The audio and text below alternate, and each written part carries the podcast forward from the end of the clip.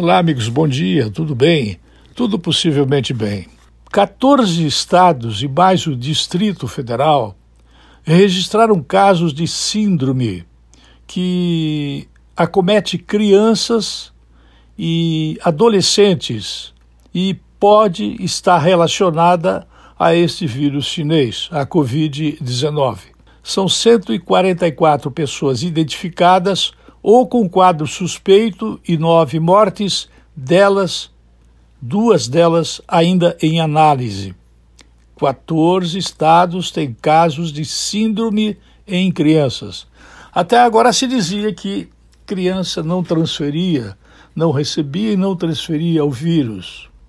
A partir deste momento, está sendo divulgado pelos principais veículos de comunicação do Brasil que em 14 estados está acontecendo isso.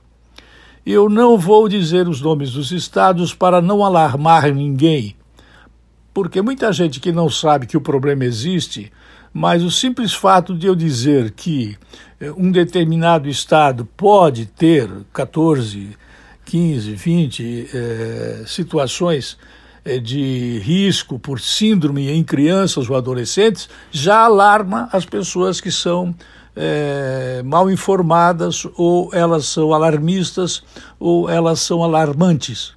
Então é preferível nós apenas dissermos para vocês, é apenas a oportunidade de dizermos para vocês que 14 estados e Distrito Federal têm casos 144 pessoas com a síndrome é, identificada ou com quadro suspeito e nove mortes é, por conta do Covid-19. Temos que aguardar mais informações a respeito para saber se esta informação merece ou não credibilidade. Eu volto logo mais.